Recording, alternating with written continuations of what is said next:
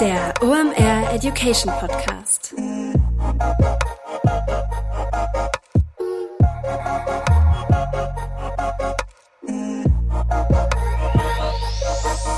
Es ist mal wieder Montag, Zeit für eine neue Folge OMR Education. Mein Name ist Rolf Herrmann. Ich bin der Chefredakteur der OMR Reports. Heute sind Paulina Schumann und Pascal Fiedler von Charles und Charlotte zu Gast.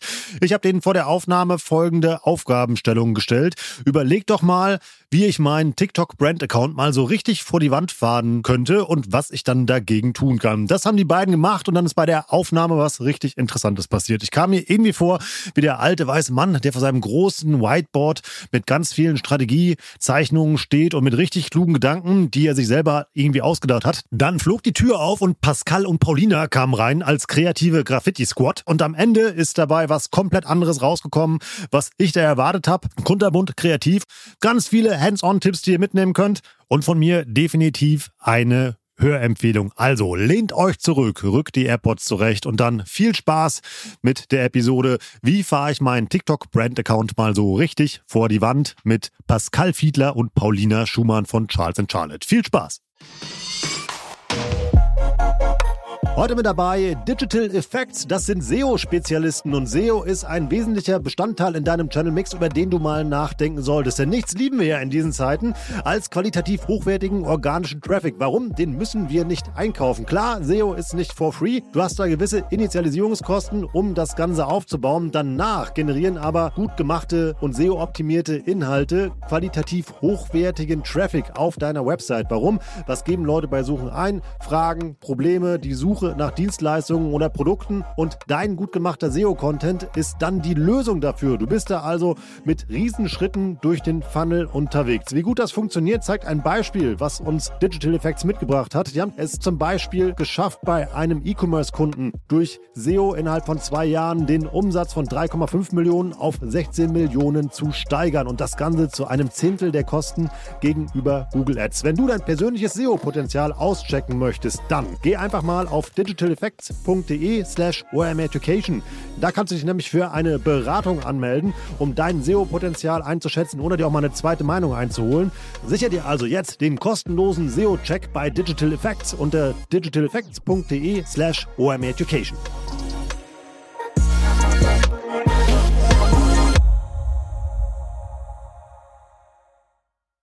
Hallo Pauline, hallo Pascal, schön, dass ihr da seid. Danke für die Einladung. Danke, wir freuen uns sehr. In guter alter OM Education Tradition. Wer bist du, was machst du da und warum ist eine saugute Idee, mit euch über das Thema, wie fahre ich meine Brand auf TikTok vor die Wand zu sprechen? Wir haben zusammen Charles Charlotte gegründet und die Story ist eigentlich ganz witzig, denn sie ist inspiriert von der weltbesten Pizza. Die macht nur eine Sache, Margarita und da sind sie die Besten drin. Und das wollten wir auch machen für die Social Media Branche und haben uns quasi fokussiert auf Vertical Video, also TikToks, Shorts und Reels und das ist spannend aus dem Creator-Mindset. Also denken Marken immer wie Creatorin und nicht wie Werbefläche. Genau, und ich äh, bin Paulina und ich habe das Ganze mit Pascal gemacht und ähm, ich freue mich jetzt sehr, hier zu sein und jetzt loszulegen. Dann legen wir auch direkt mal los. Was ist denn so der beste äh, Weg, seinen TikTok-Brand-Account mal direkt im Ansatz scheitern zu lassen? Also ich glaube, das ähm, hört man wahrscheinlich immer sehr oft, aber natürlich TikTok so als klassischen Marketingkanal zu sehen. Ne? Also als Werbefläche zu sehen und äh, am besten noch äh, Content zu recyceln, am besten noch ein TVC ähm, auf TikTok hochzuladen. Hm. Ich glaube, damit äh, sind wir relativ schnell am Ende. Aber was für mich eigentlich ein viel wichtigerer Punkt ist, ist Angst vor dem Shitstorm zu haben.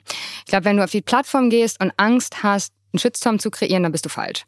Weil TikTok basiert so sehr auf Dialog und Austausch mit der Community, und so viele Dinge passieren spontan, die du gar nicht kontrollieren kannst. Also es ist eigentlich kompletter Kontrollverlust, wenn du es richtig machst, sagen okay. wir jetzt mal ketzerisch. Ähm, also wir haben zum Beispiel, wir betreuen zum Beispiel eine Brand Brattee, ähm, der Eistee von Capital Bra. Ja. Und da geht es ganz viel um die Deutschrap-Szene und wir arbeiten mit unterschiedlichen ProducerInnen zusammen und dann nimmt das jemand aus der Community auf, stitcht das, rappt dann was da drauf, dann nehmen wir das wieder auf und es ist halt alles nicht kontrollierbar. Das entsteht aus der Community. Und deswegen, glaube ich, braucht man da so ein bisschen, ja, so ein bisschen Mut und darf halt eben keine Angst haben vor dem, was die Community einem zurückgibt, wenn man auf die Plattform auftritt. Aber ist auf der anderen Seite ja auch der Traum eigentlich von jeder Brand, dass es organisch dann so verbreitet wird. Ja, das sagen sie dann immer. Die Frage ist eben auch, ob es dann auch, wenn sie wirklich da sind und wirklich das Feedback bekommen vom, von der Community, ob man sich dann auch traut, wirklich damit zu spielen und die Marke vielleicht auch ein bisschen anzupassen, ein bisschen Humor mit reinzubringen und das Ganze eben auch aufzunehmen und das Momentum mitzunehmen. Also fassen wir es mal zusammen, sei bereit, dass du da auf Menschen triffst, die auch durchaus mit deiner Brand interagieren oder eben halt deinen Content auch weiter verbreiten. Ähm, wie bekomme ich denn raus, ob meine Brand überhaupt TikTok ready ist? Also ich glaube, einmal ist das Thema, was Paulina gerade meinte, dieses Mindset, ne? also mhm. loszulassen. Ne? Also wir arbeiten zum Beispiel auch kaum mit Content-Plänen in dieser festen Form, sondern eher so Content-Ad-Hoc-Pläne nennen wir das, ne? Mhm. wo wir quasi eher das Mindset haben muss, schnell auf Sachen aufzuspringen. Das muss da sein. Ne? Also ihr geht nur auf Trends, die ihr dann seht oder aktuelle Entwicklungen? Ja, in Trends. Also es kommt gleich auch noch so unsere große These, Trends sind tot. Ne? Ja. Das kann man, kann man gleich nochmal diskutieren. ähm, wir haben da einen besonderen Blickwinkel drauf, aber generell eben halt dieser Gedanke zu sagen, wir spielen damit. Also die Marke und der Inhalt wird co-created und wir wissen eigentlich gar nicht, was im Endeffekt rauskommt aus dieser Reise. Ja. Und jeden Tag, jede Woche gucken wir uns das an, was die Reaktionen sind. Wie gesagt, wenn eben jemand auf ein äh, Musikvideo einen Stitch macht, dann laden wir die Person ein, machen daraus einen neuen Song, machen ein mhm. Musikvideo zu dem Song und springen darauf auf. Das hätten wir vorher so nie kalkulieren können. Ne? Und das ist quasi ein Gedanke. Und der andere Gedanke ist generell, ähm, du brauchst unterschiedliche Content-Streams. Ne? Also wo kommt dein Content her? Es kann sein, dass der aus dem Studio kommt. Es kann sein, dass der von Creatorin kommt. Es kann sein, dass du in-house einen Creatorin-Squad aufbaust. Mhm. Es kann auch sein, dass du sagst, ich habe diesen Document-Don't-Create-Ansatz. Ne? Also ich erzähle einfach nur, dokumentiere visuell, was ich in meinem Leben mache, was meine Marke macht und ähm, vlogge quasi darüber. Und Budget. Ist auch wichtig. Wenn du, kein Budget hast und nur recyceln möchtest, dann wird das wahrscheinlich nicht funktionieren. Du brauchst echt Fokus drauf. Was brauche ich denn für ein Budget? Wenn du mir den, den Ball schon so vor Tor legst? Also wir, wir denken eigentlich immer in so, in so zwei oder drei Kategorien. Also du mhm. brauchst einmal was für Creatorin, das würde ich sagen, ist unabdingbar. Du brauchst was für Media, ist unabdingbar. Und ja. du brauchst was für halt eben dann die Content-Produktion, weil du wirst ja nicht alles extern aussteuern. Mhm. Und ich würde mal sagen, da brauchst du schon so ein unteres fünfstelliges Budget, damit das gut abheben kann. Ich glaube, es ist aber auch immer ein bisschen abhängig, was deine Strategie auf der Plattform ist. Also du musst dich am Anfang einmal fragen, okay, was sind meine Ziele? Was will ich da überhaupt? Und es gibt, glaube ich, auch ganz viele Beispiele, wo eben die Praktikantin oder der Praktikant komplette Freiheit bekommt, zu machen, was er slash sie will und der Kanal growt. Und er wächst und er wächst, weil es ist authentisch, es ist geil. Da hat jemand Plattformverständnis, da weiß jemand, was die Community will. Und dann brauchst du aber sehr, sehr wahrscheinlich sehr viel weniger Budget. Mhm. Ähm, also das kommt, glaube ich, immer sehr darauf an, okay, was, was fahren wir da, was für Inhalte spielen wir da auf der Plattform. Ne? Wenn du halt wirklich eine große Brand bist mit CreatorInnen, Produktion etc. pp dann ähm, ist das Budget schon sehr richtig. Kann ich das als random Brand einfach machen oder brauche ich irgendwas, also wie zum Beispiel, wenn man euren Bra-Eistee mal eben nimmt, den ihr eben angesprochen habt. Wie gesagt, mal, da ist ja, der hat ja schon ein gewisses Image, da ist ein Creator eben halt dahinter und da ist ja irgendwie der Creator und das Produkt Infusion sind dann ja schon die Story mehr oder weniger von dieser Brand, eben halt, die da ist. Die steht also für was, also für die Inhalte des Creators. Muss das eine Brand zwangsläufig haben und mitbringen, um auf TikTok Erfolg zu haben? Nee, würde ich nicht sagen. Also ich glaube, Brands können, es gab ja früher diese Phase der Instagram-Brands, dieser D2C-Welle. Und jetzt gibt es, glaube ich, die TikTok-Brands, die über eine eigene Ästhetik, eigene Kultur funktionieren. Ein gutes Beispiel ist die Marke mit den Rucksäcken. Ich kann es immer nicht aussprechen. Avro.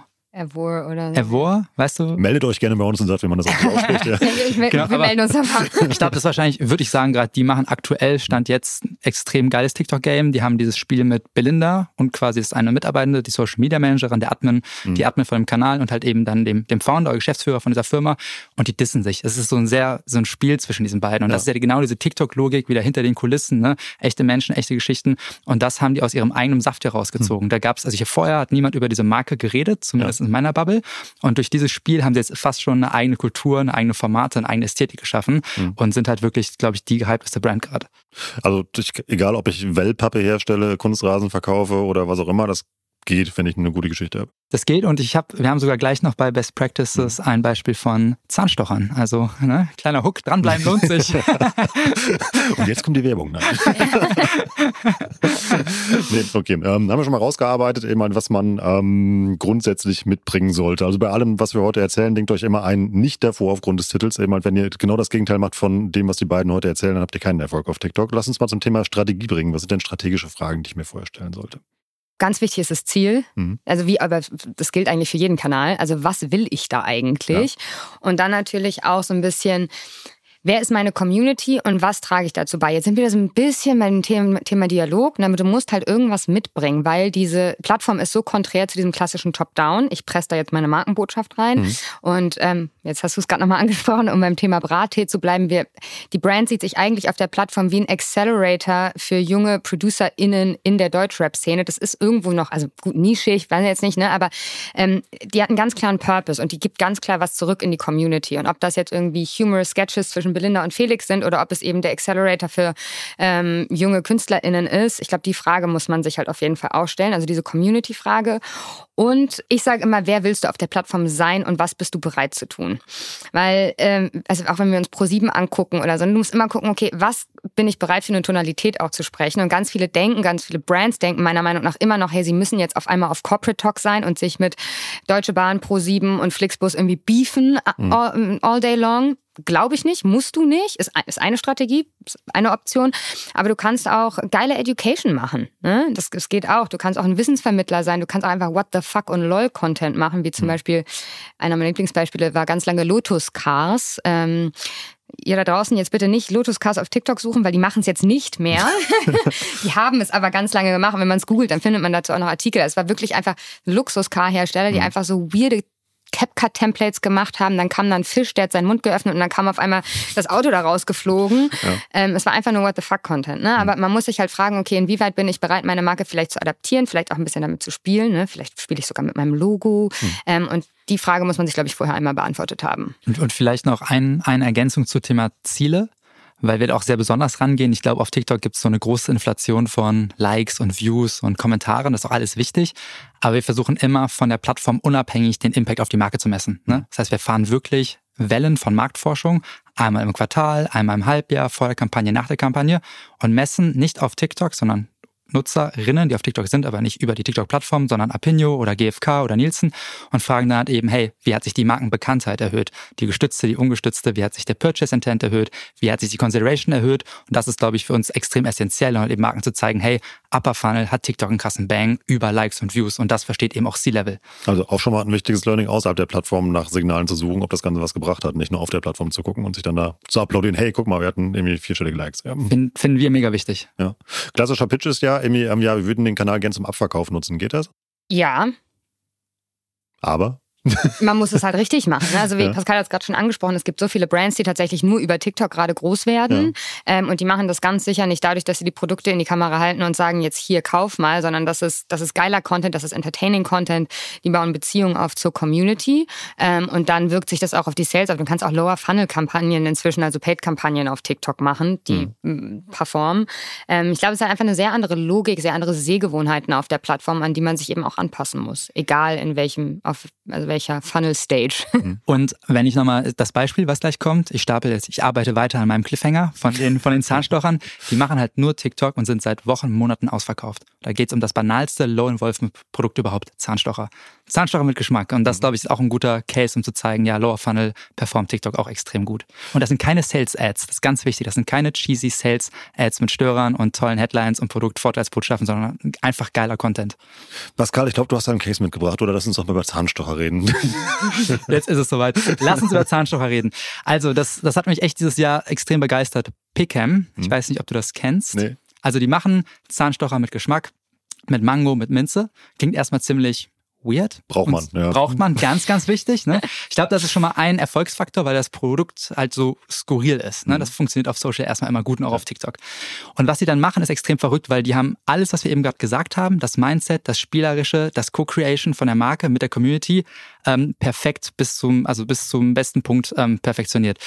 Was die nämlich machen, ist, die kreieren immer so Content-Stunts. Ne? Sie haben zum Beispiel gesehen, dass KSI, das ist ein Rapper, so ein Rapper und YouTuber aus ähm, England, mhm. dass der in einem seiner Videos, der ist riesengroß, ne? der hat drei Millionen Follower auf YouTube, auf TikTok auch, einen Zahnstocher an seinem Mund hat.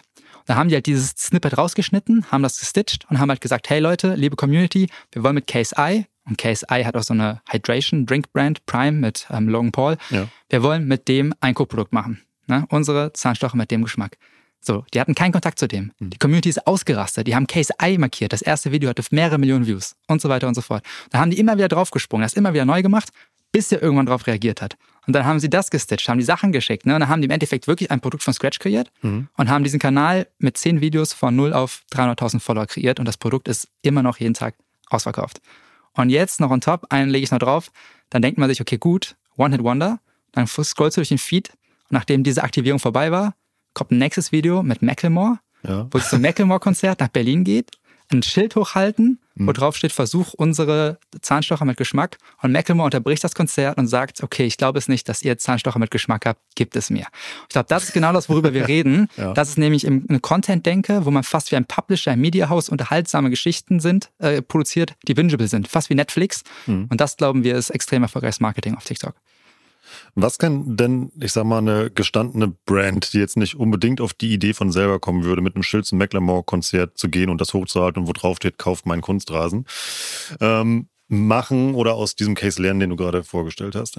Ja, ich will erst mal fragen, warum denn nicht? Ne? Also ich weiß jetzt nicht, ob Macklemore auf den Kunstrasen draufspringen würde. Ne? Du sprichst jetzt zu einem alten weißen Mann, also erklär's mal. Genau, genau. Also, aber vielleicht findet man ein, ein, eine, eine Nische, wenn es um Kunstrasen geht, irgendein, dann entwickelt man vielleicht ein Produkt, was extra für diese Community funktioniert. Ne? Mhm. Und denkt halt eben in solchen Stunts und überlegt sich, okay, was kann ich damit mitnehmen? Vielleicht gibt es, es gibt garantiert, es gibt zum Beispiel einen Dude, der golft immer äh, auf TikTok mit einem Arm. Das ist komplett verrückt. Warum mhm. gehe ich nicht auf den zu und sage, hey, guck mal, hast du nicht Bock, mit uns zusammen einen perfekten Golfrasen zu entwickeln, den du mit einem Arm noch besser bedienen kannst, weil er irgendwie besonders geschnitten ist. Keine Ahnung. Oder der hat besondere Markierungen auf dem Rasen drauf, äh, wo du halt den, wenn du mit einem Arm abschlägst, das perfekt timen kannst. Keine Ahnung. Ne? Mhm. Aber ich glaube, dieses Spielen und dieses Reingehen und von den Leuten lernen und darauf springen, ich glaube, das ist ähm, der große Clou. Im Endeffekt haben die Jungs halt kein einziges Mal ihren Flavored Toothpick beworben. Mhm. Ne? Die haben einfach ultra geilen Content gemacht, die haben in Stunts gedacht, in Challenges gedacht. Ähm, und das Produkt ist so weit hinten da irgendwo in der Story.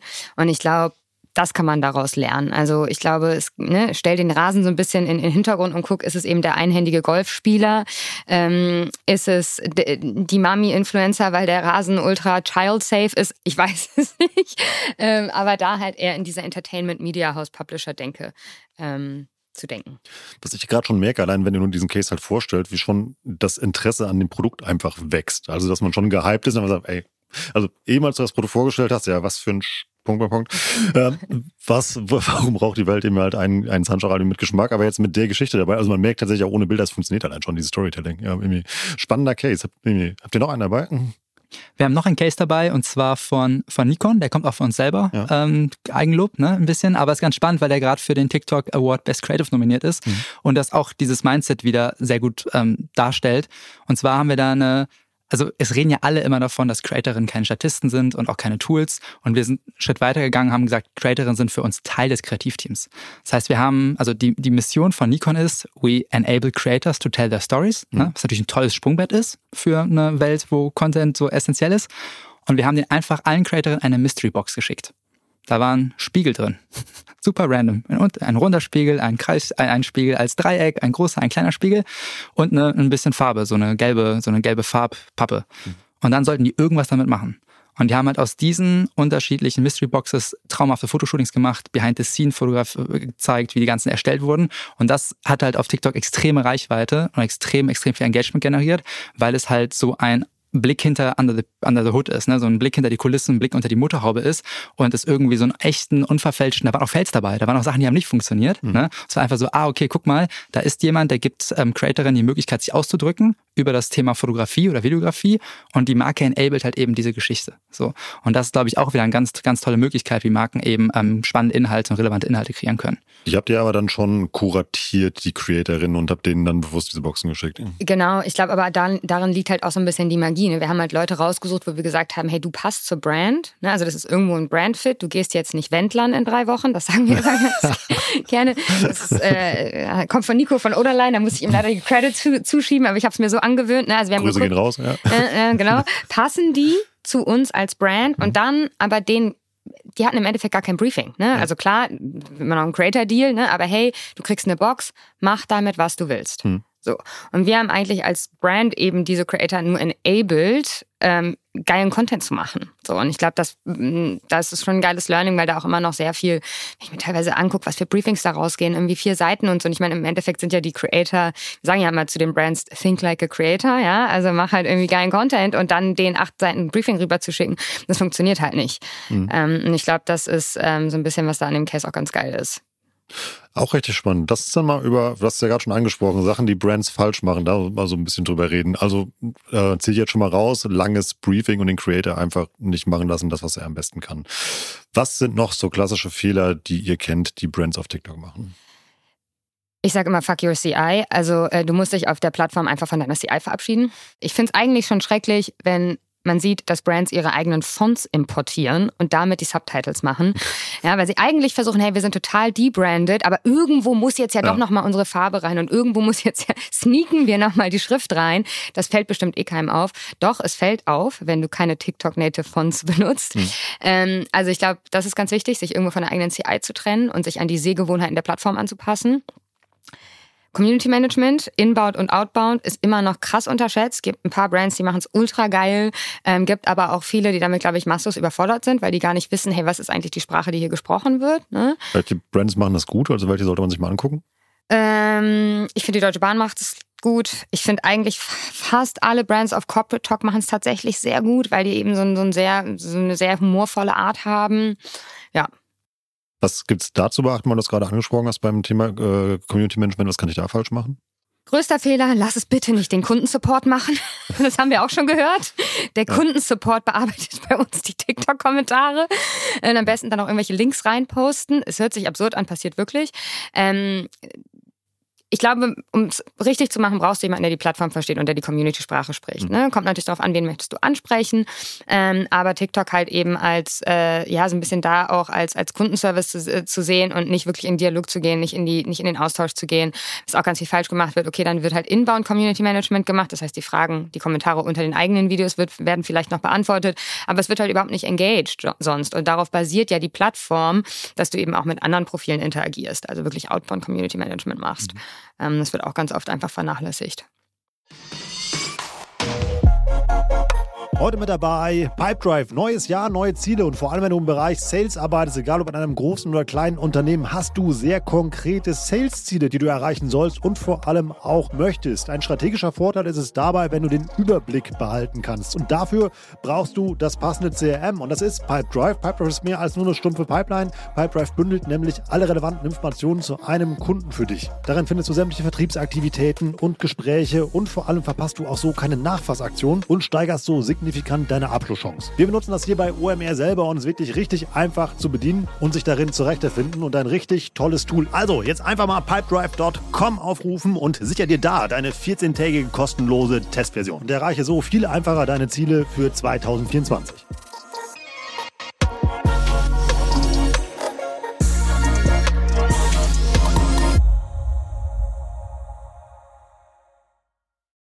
Was ist noch ein Punkt, der euch auffällt, worauf man achten sollte? Wir sagen immer, also branded Hashtags bitte nicht benutzen. Also ich finde, das ist, also wir finden, das ist extrem cringe, weil wir versuchen immer dieses, der trojanische Pferdgedanke, mhm. Content zu machen, der Spaß macht. Die Marke ist Absender. Und diese branded Hashtags schreien einfach direkt Werbung. Ne? Das ist irgendwie so ein gefühlt, äh, fühlt, äh, so ein Überbleibsel aus der Instagram-Zeit. Also bitte keine Brand-Hashtags. Ähm, und da, da zogen jetzt, glaube ich, echt sehr viele Leute zusammen, weil es ja heißt, deshalb mache ich das ja. Leute auch, auch hier diesen tollen Hashtag, den ich mir über Tage lang ausgedacht habe, dann auch unter ihren Content packen. Ja, ähm, ich würde mal gerne wissen, wie viele Leute das wirklich machen. Das muss man sich, glaube ich, anschauen. Der zweite Punkt ist halt, ähm, das ist halt, also TikTok kategorisiert den Content über die Inhalte. Mhm. Ne? Ich würde mich immer wieder stärker auf den Inhalt fokussieren. Ne? Und dass da unten noch so ein Hashtag dranhängt, im Endeffekt interessiert niemand. Du kannst auch das Video komplett ohne Hashtag hochladen. No one cares. Und diese branded Hashtags haben, finde ich, einfach so einen Beigeschmack aus einer alten Zeit, mhm. der, wie gesagt, sehr werblich, sehr kommerziell ist und sehr markengetrieben ist. Und wir wollen auf TikTok halt eben keine Marken, sondern Kultur, wir wollen Community, wir wollen UGC haben. Das würden wir eigentlich immer wieder eher versuchen, in den Hintergrund zu stecken. Ja? Äh, du würdest ja auch nicht, wenn jetzt unter deinem privaten TikTok würdest du ja auch nicht schreiben, irgendwie Rolfs Rolling Podcast, Hashtag oder ich würde auch nicht schreiben Paulinas Paradise Vlogs. Also äh, ja. fühlt sich irgendwie falsch an. Ich glaube, noch ein Ding, was äh, ist, glaube ich, ein No-Brainer, aber sieht man sehr, sehr viel, ist ähm, Leute, ganz viel Musik ist halt nicht, habt ihr halt nicht lizenziert, ne? Also da kann halt dann mal ganz schnell eine Rechnung reinflattern. Stimmt, da haben wir auch eine Episode drüber gemacht, immer das Brands dann einfach sagen, boah, hier Taylor Swift hört sich ja gut an, nehme ja, ich. Ja. ja, genau. Und ich glaube, also ich finde es total geil, wenn man es macht. Ich finde es total cool, wenn die sagen, ey Leute, wir haben Bock auf einen Fight, wir haben eine große Legal-Abteilung, why not? Oder mhm. wir legen halt monatlich was zurück, wenn da mal was kommt. Ähm, aber gerade eben auch für kleinere Brands, ne, dass man da einfach ein Auge drauf hat und nicht das eben einfach nachmacht, sondern schaut, okay, was kann ich wirklich nutzen? Eine Sache habe ich noch. Und zwar ähm,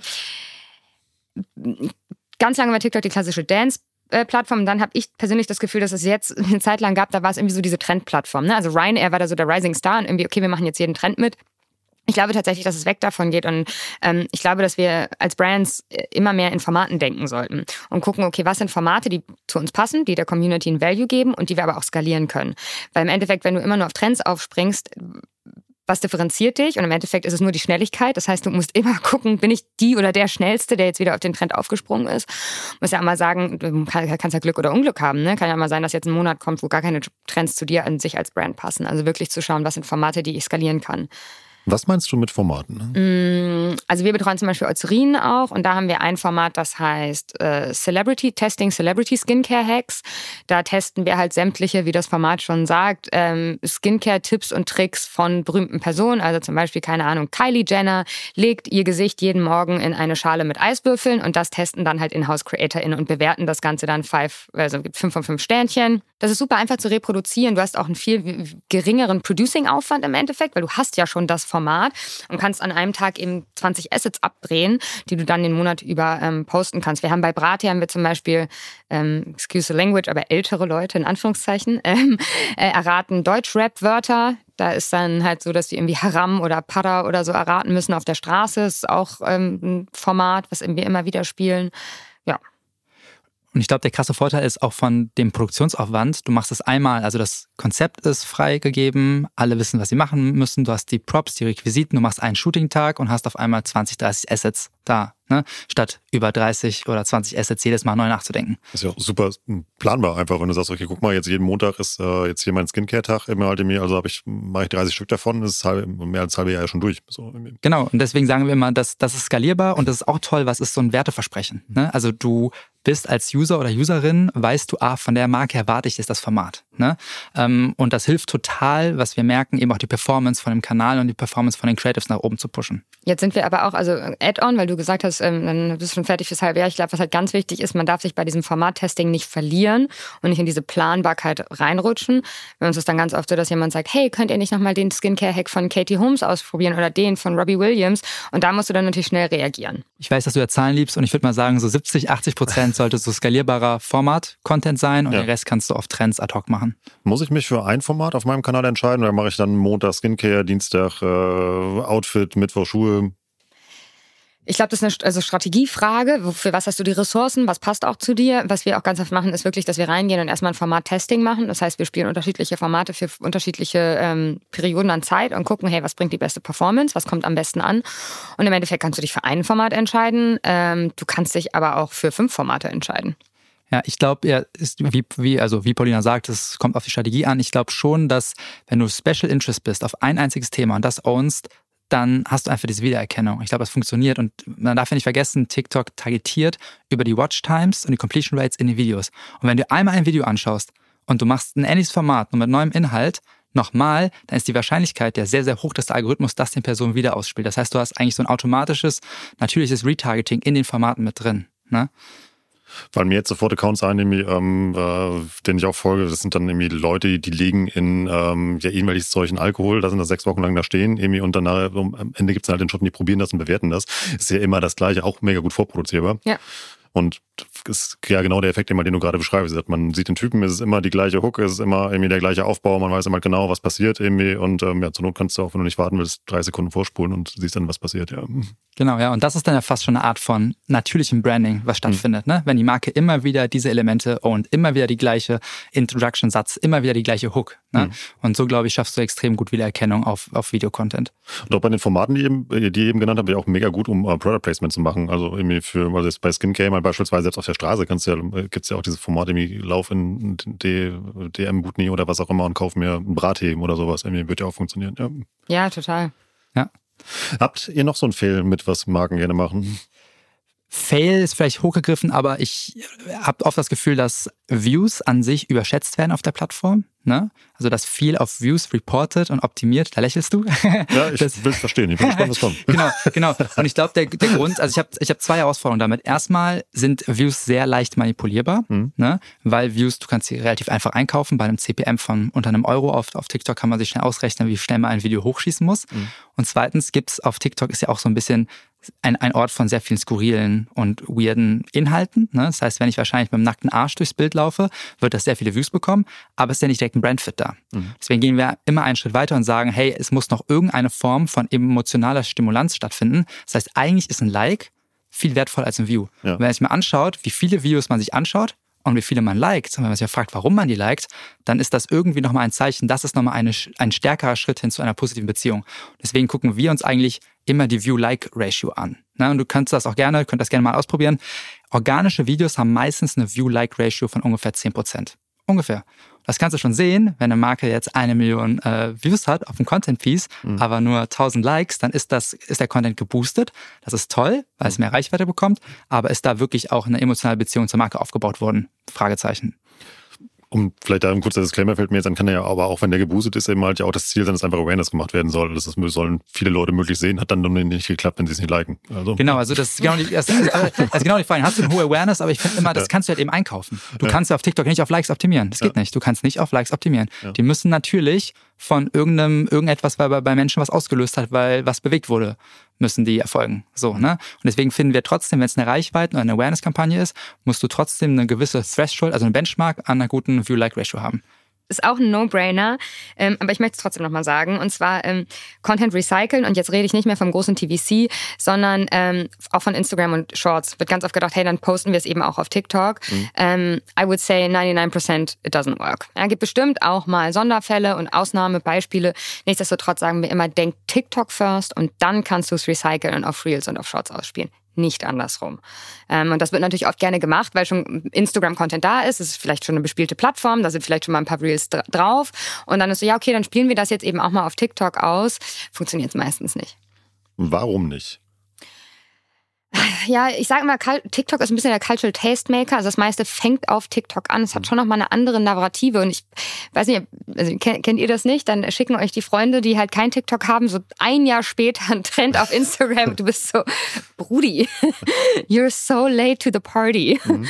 Ähm, und TikTok ist da einfach immer, ja, einen Ticken weiter vorne. Deswegen muss man da eben auch ansetzen und dann kann man es auf den anderen Plattformen ausspielen. Also, was mir auffällt, aber sieht jetzt wirklich an meinen Nutzungsgewohnheiten, also wenn man sich zum Beispiel Shorts anguckt, wie gesagt, immer, dass Shorts deutlich langsamer sind als TikToks. Also bei TikToks habe ich viel eher das Gefühl, dass die viel stärker ähm, auf die Hook gehen, auf viel dynamischer sind, die halt dann viel, ja, mich mehr oder weniger anschreien, um es mal in, in so ein Bild zu packen, ähm, als äh, zumindest das, was ich bei Shorts sehe kann man, glaube ich, so sagen.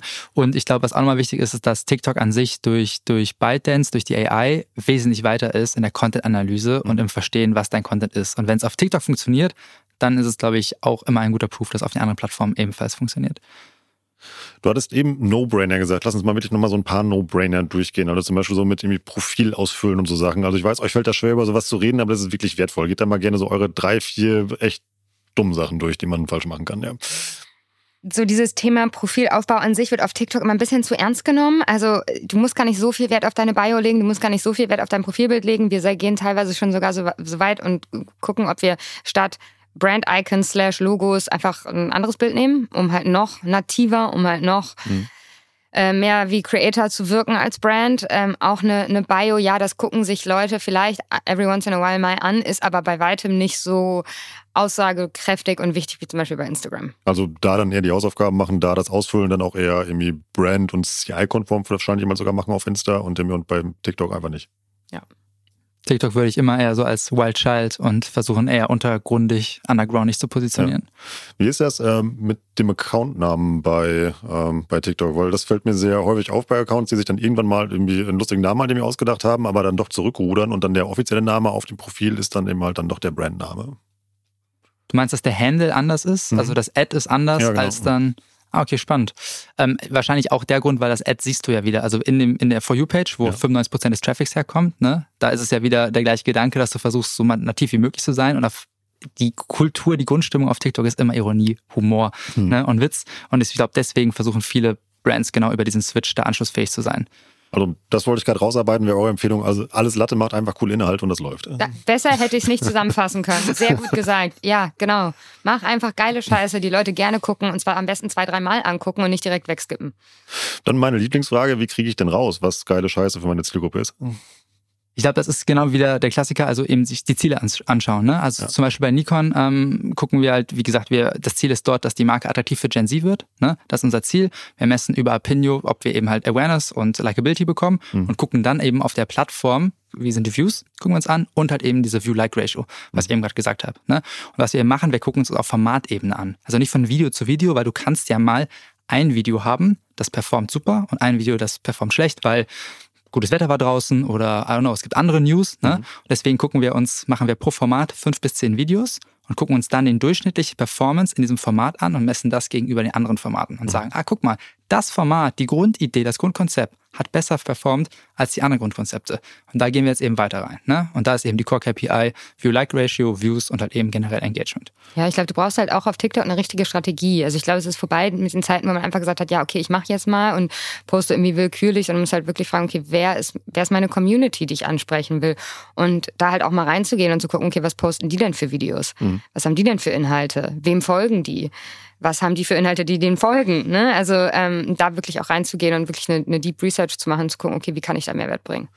Was ist denn, ich bin jetzt wirklich ein metallverarbeitender Betrieb aus dem Hochsauerlandkreis und sage, boah, jetzt mache ich TikTok und ich habe einfach keine Community. Wie fange ich da an? Also ich glaube, ich würde in so einem Fall immer versuchen, Low-Hanging Fruits, also zu gucken, was ist zu diesem Thema schon auf TikTok, worüber reden die Leute mhm. und wie kann ich damit spielen, was wir eben meinten. Wie kann ich in Dialog treten? Gibt es vielleicht schon jemand, der dort Creator ist oder verrückte Videos dazu macht, ne, die irgendwie gaga sind? Dann mhm. springe ich damit auf. Ne? Ich würde immer gucken, wie kann ich anschlussfähig sein und den eigenen, dem Content meinen eigenen Spin geben, um erstmal überhaupt ähm, da Relevanz zu bekommen. Und man muss auch sagen, Hand aufs Herz, es ist ja auch nicht jede Marke, muss ja nicht auf TikTok sein. So, ne? Das wäre super, wäre toll, ich würde es mir wünschen und da ist unendlich viel Potenzial. Mhm. Aber wenn die Audience, wenn die Community da nicht ist, dann fokussiert euch lieber da, wo die Community ist. Und das kann man ja ganz gut über Tools von TikTok, da haben sie ja unendlich viele Ressourcen, welche Communities dort sind, wie hoch Interessen sind, würde ich mir immer erst Research machen, strategisch die Frage stellen, okay, sind wirklich die Leute, die ich erreichen möchte, aus welchen Gründen auf dieser Plattform? Und dann, jalla, ja, ich glaube, es gibt zum Beispiel ein Beispiel, das finde ich ganz lustig. Ich habe leider den Account-Namen gerade nicht, aber das ist eine Malerfirma mhm. und die hatten einfach so einen, einen, relativ jungen Azubi und der hat immer die ganzen alten Maler gezwungen, irgendwelche TikTok-Dances zu lernen. Und inzwischen sind die riesig und das ist alles, was die machen. Ja, das ist eine Malerfirma und es sind eigentlich immer nur HandwerkerInnen, die dort stehen und jetzt zusammen TikTok-Tänze machen. Das funktioniert ja. total gut. Ich weiß jetzt nicht, was das für Business-KPIs oder Impact für die hat, aber das ist erstmal geil, weil die haben da jemanden vor Ort, der der kannte oder kennt die Plattform und kennt die Sehgewohnheiten, weiß, was funktioniert. Mhm. Ich glaube, so würde ich auch bei der Metallfirma vorgehen. Ich würde mal gucken, ey, habe ich vielleicht irgendjemanden im Unternehmen, ähm, was, ist, was ist die jüngste Person, die ich habe und was würde die machen? Ja. Weil die ist mit hoher Wahrscheinlichkeit eh schon auf TikTok und kennt die Plattform. Kann dann ja auch ein anderes Ziel einfach sein. Wahrscheinlich werden die, ähm, obwohl es gibt ja auch Gegenbeispiele, wie eben jetzt auch nächsten Grüße gehen raus an Rainer und Ziel Albeck, die wir einen Mega-Job eben halt auf TikTok eben halt machen, ähm, die darüber dann ja auch sogar eben halt ja irgendwie äh, Kunden generieren oder eben halt dann das als HR-Kanal nutzen. Das kann ja für so eine Firma auch eine Möglichkeit sein, einfach da präsent zu sein, damit man überhaupt vielleicht eben auch als äh, Ausbildungsbetrieb oder ähnliches überhaupt wahrgenommen wird.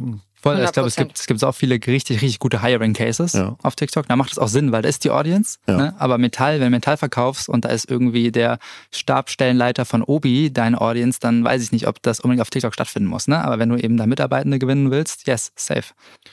Lass uns mal noch ein bisschen über Ressourcen sprechen. Wir haben zu Anfang mal schon mal gemacht, einmal, dass du schon mal gesagt hast, dass man ungefähr mal für ein Budget halt mitbringen muss. Aber lass uns ruhig mal bei dem ähm, Metallverarbeiter bleiben. Du hast eben gesagt, ja, such den jüngsten Menschen mal, der da rumlaufen, probier es eben mal einfach mal aus. Ähm, ich weiß nicht, ob das jetzt für, für jeden die seriöse Strategie ist. Ähm, was benötige ich denn als Team, um sowas stemmen zu können? Welche Kompetenzen sollten die mitbringen? Also, ich glaube zunächst, das Wichtigste ist Plattformverständnis. Hm. So, und da muss man sich einfach, also einfach eine kognitive Ressource, da muss man sich einfach fragen, können wir das intern abbilden? Haben wir dieses Wissen im Unternehmen? Und da auch ehrlich zu sich sein und vielleicht mal sagen, nee, haben wir nicht. So. Das wäre zum Beispiel ein guter Zeitpunkt, eine Agentur anzuschreiben. Ja. Hallo. ähm, Nummer zwei. Wenn in diesem Unternehmen es schon eine Social Media Abteilung gibt, ja, es gibt zum Beispiel eine Social Media Managerin und die betreut schon 25 Kanäle. Dann kann die nicht noch TikTok alleine hm. ähm, bespielen. Das ist ganz klar, das wird, nicht funktionieren. Man braucht eine Content-Produktion, ne? also jemanden, der wirklich die Videos umsetzt, filmt. Man braucht Konzept slash Ideation. Man braucht jemanden, der sich die Ideen auch wirklich ausdenkt und überlegt, okay, was sind die Inhalte, die wir dort spielen. Am besten hat man noch Media, ne, um das Ganze zu pushen. Und man hat am besten noch irgendeine Art von PM-Account, der dieses Projekt, der oder die dieses Projekt leitet.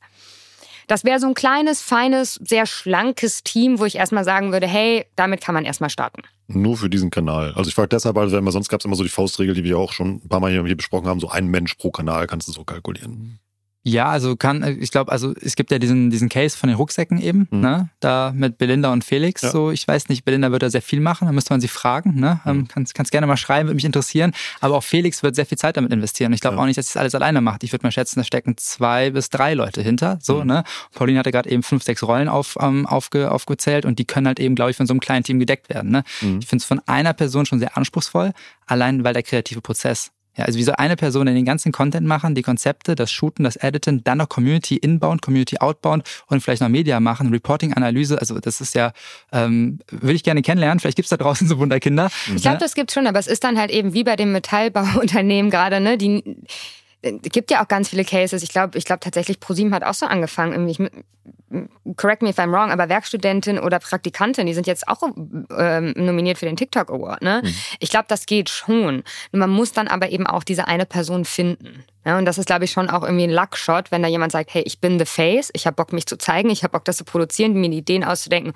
und so weiter und so fort. Und bei den Rollen, die ich gerade aufgezählt habe, ich glaube, da können vielleicht auch zwei Leute eine Rolle abdecken. Also man kann ja sagen, hey, die Content Creatorin, die macht vielleicht auch das Projektmanagement und leitet das Ganze so ein bisschen. Mhm. Ist ja auch immer die Frage, glaube ich, was du halt für eine Brand bist. Also bei den genau. Ähm, also zum Beispiel wie bei äh, dem Maler, den du eben halt irgendwie angenommen hast, das ja, wird wahrscheinlich auch irgendwie super sein für Awareness, um Kunden zu generieren, bekannt zu werden. Äh, oder irgendwie äh, mein absoluter Lieblingsaccount, Spezimetzgerei Wolfsdorf, checkt die mal aus, hat Roland auch gerade einen mega Artikel immer drüber geschrieben. Ähm, ähm, da ist Alex ist da einer mal der Protagonisten. Ich, die machen halt einfach äh, und machen da richtig guten Inhalt. Und ich, ich, da, ich nehme nicht an, dass da eben halt ein Reporting halt irgendwie sitzt und da die Sachen halt irgendwie ausgewertet werden, weil, weil die Motivation halt eine ganz andere ist am Ende des ja, Tages. Ja. Ähm, wie treffe ich denn die Entscheidung im Team, ob ich das überhaupt stemmen kann oder nicht? Weil du kommst ja immer an den Punkt, dass du sagst, es, ist ein, das ist ja auch ein Spaßprojekt. Das macht ja, also dieser Kanal, wenn du halt Bock drauf hast, eben halt, das ist wahnsinnig kreativ, eben halt, das macht Laune, aber im Endeffekt eben halt willst du das als Brand dann ja auch tun, um ähm, ein Ziel zu erreichen. Wie kann ich dann entscheiden, ob ich das Inhouse leisten kann oder ab wann ich eine Agentur anrufen sollte? Also ich glaube, ein großer Punkt ist immer, Geschwindigkeit. Ne? Also mhm. wenn du eine Agentur hast, dann hast du wahrscheinlich hoffentlich einen Wissensvorsprung, den du einkaufst. Das heißt, du bist wahrscheinlich schneller mit weniger Fails am Ziel ne? oder hast eine höhere Flughöhe auf einmal. Ähm, wenn du einen längeren Atmen hast, dann kannst du erstmal sagen, hey, ich gebe das jetzt erstmal der Praktikantin, den Praktikanten oder ich gebe das den Werkstudierenden oder ich baue da ein kleines Team für auf und wir lassen uns sechs bis ein, sechs Monate oder ein Jahr Zeit, um das Ganze zu lernen. Ne? Ich glaube, das ist erstmal ein Faktor, also wie schnell willst du Erfolg haben? Mhm. Und der andere Faktor, ich glaube, was immer ähm, ein großer Vorteil ist von Agenturen, die haben halt diesen externen Blick die sind noch nicht betriebsblind. Ne? Also wenn du das Gefühl hast, okay, wir sind stuck irgendwie, wir kommen nicht weiter, so wir haben jetzt hier keine Ideen, wir brauchen nochmal jemanden, der uns irgendwie challenged, ne? so eine kreative Druckbetankung. Das kann ein Workshop sein zu Ideations, zu Formaten, ähm, zur Strategie. Es kann aber auch dann eben Day-to-Day -Day ein Support sein. Es kann auch sein, dass man sich mit einer Agentur zusammensetzt und fragt, hey, wie kriegen wir eigentlich jeden Tag drei TikTok-Assets auf die Strecke? Wie sehen die Prozesse aus? Ja. Müssen wir ein eigenes Studio aufbauen? Müssen wir einen Creator Squad aufbauen? Wie machen wir das? Wie kommen wir an die Leute ran? Ne? Also auch beim Prozessen, also Hilfe zur Selbsthilfe, das kann ja auch ein Setup sein. Ne? Ich glaube auch einfach, wenn man die Woman Power slash Manpower nicht hat. Ich glaube, das ist ganz wichtig. Also wenn man merkt, hey, wir haben einfach die Ressourcen nicht, wir haben kein Studio, wir haben keine Content CreatorInnen. Ähm, wenn man merkt, hey, diese Basics, die fehlen uns, dann ist es der richtige Zeitpunkt, entweder eine Agentur vielleicht zu kontaktiert sein, hey, habt ihr Bock, das mit uns aufzubauen, uns mhm. dazu helfen, dass wir das intern wirklich ne, skalieren, aufbauen hier und bei uns inhausen oder habt ihr Bock, das zu übernehmen? Aber richtig spannend. Also ich mag auch diesen Hybridansatz, den ich eben vorgestellt habe, dass man sich immer den punktuell halt mir Hilfe holt, um seine Prozesse halt eben aufzubauen. Das ist auch mal eine spannende Art zu denken, dass man nicht sagt, okay, guck mal, ich ähm, mache es mal dann doch gestützt eben mal dem Inhouse, um eben mal daran zu wachsen und Sachen halt eben aufzubauen. Ähm, ist auch ein spannendes Modell. Ja, ich glaube, Cosnova zum Beispiel, die haben das, die haben ein riesen Inhouse-Studio gemacht. Also mhm. Essence gehört dazu, ne? Sehr große ähm, Beauty-Marke. Die machen komplett alles Inhouse, haben ein riesen Content-Studio aufgebaut und da funktioniert es auch mega. Als Beispiel. Hm. Das war ein sehr kurzweiliges Gespräch. Wir sind leider schon am Ende. Ich habe noch tausend Fragen. Echt? Ich habe ich hab noch tausend Fragen hier stehen, aber wir kommen jetzt zu meiner, ähm, ja, meiner Lieblingskategorie eigentlich, weil dann könnt ihr da draußen immer direkt auch mal ans Machen kommen. Und die heißt natürlich immer einfach mal machen. Ähm, was ist jeweils euer kleiner Hack, den man sofort ausprobieren kann, wenn man das hier gehört hat, um ähm, ja, seine TikTok-Performance besser zu machen? Also ich würde sagen, wir haben das schon angesprochen. Hack wäre Informaten denken. Also wirklich sich mal zwei bis drei Konzepte zu überlegen, wie für Eucerin, Testing Skincare, Celebrity Hacks und dann an einem Tag mal fünf bis zehn Videos davon abzuschuten. Ne, diese fünf bis zehn Videos zu testen und dann auf Formatebene zu analysieren und das, was gut funktioniert hat, besser zu machen, das, was nicht funktioniert hat, in die Tonne zu treten und neu zu denken. Und ich glaube, das ist eine Format, was ähm, zu viel Erfolg führt, skalierbar ist, viel Aufwand und Sorgen wegnimmt und ähm, auch Spaß macht. Kann ich nur zustimmen. Ich würde vielleicht nochmal an Community Management on top werfen, einfach weil ich glaube, es ist immer noch so extrem unterschätzt ist auf der Plattform. Ich einfach mal pro Tag wirklich zwei, drei Stunden zu nehmen und mit der Community zu schreiben und in Dialog zu treten und zu gucken, hey, was kommen da vielleicht sogar für Content-Format-Ideen bei rum. Dann macht das doch einfach mal da draußen. Paulina Pascal, schön, dass ihr da wart. Nämlich vielen Dank für die ganzen Insights. War schön mit euch zu sprechen. Vielen Dank Danke, für die Zeit. hat Spaß gemacht. Ciao, ciao. Das war wieder richtig spannend. Ich habe eine Menge gelernt. Ich hoffe ihr auch. Wenn ich ehrlich bin, nach der Aufnahme habe ich mich so gefühlt, als hätte mich ein kreativer Bus überfahren. Richtig, richtig gut. Wir hatten auch eine Menge Spaß. Das glaube ich, habt ihr gemerkt. Und vor allem, man kann hier so viel rausnehmen an Praxistipps, Inspiration und vor allem auch, wenn wir mal auf unsere letzte Kategorie gehen, dieses einfach mal machen. Das glaube ich, könnte man auch einfach über diese ganze Episode drüber schreiben. Ich freue mich auf euer Feedback zu der Episode. Macht dafür gerne zum Beispiel einen LinkedIn-Post fertig. Taggt mich da drin. Und dann bin ich mal gespannt, wie diese Busladung voller Kreativität bei euch da draußen angekommen ist. Wenn euch das hier gefallen hat, hier noch ein kurzer Hinweis in eigener Sache auf unsere kostenlosen Online-Seminare von OMR Education. Dann geht einfach mal auf education.omr.com. Da findet ihr auf der rechten Seite einen gelben Knopf, da drauf steht kostenlose Online-Seminare. Meistens machen wir da so drei bis vier Stück von einem Monat und da werdet ihr viele bekannte Stimmen dann auch mit Gesicht wiederfinden, die hier auch schon im Podcast waren. Die nehmen sich eine Stunde Zeit, bereiten ein Thema für euch richtig knackig und relevant auf. Die Teilnahme ist komplett kostenlos. Checkt da einfach jetzt mal die Termine aus unter education.omr.com.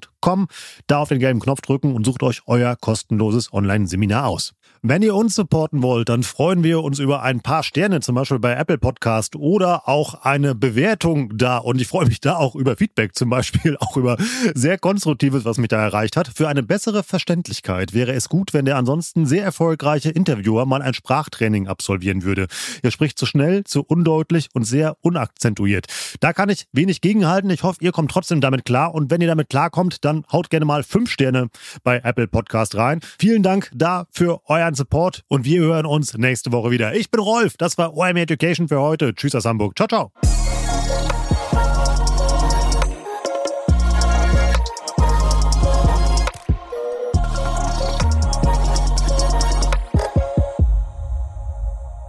Dieser Podcast wird produziert von Podstars bei OMR.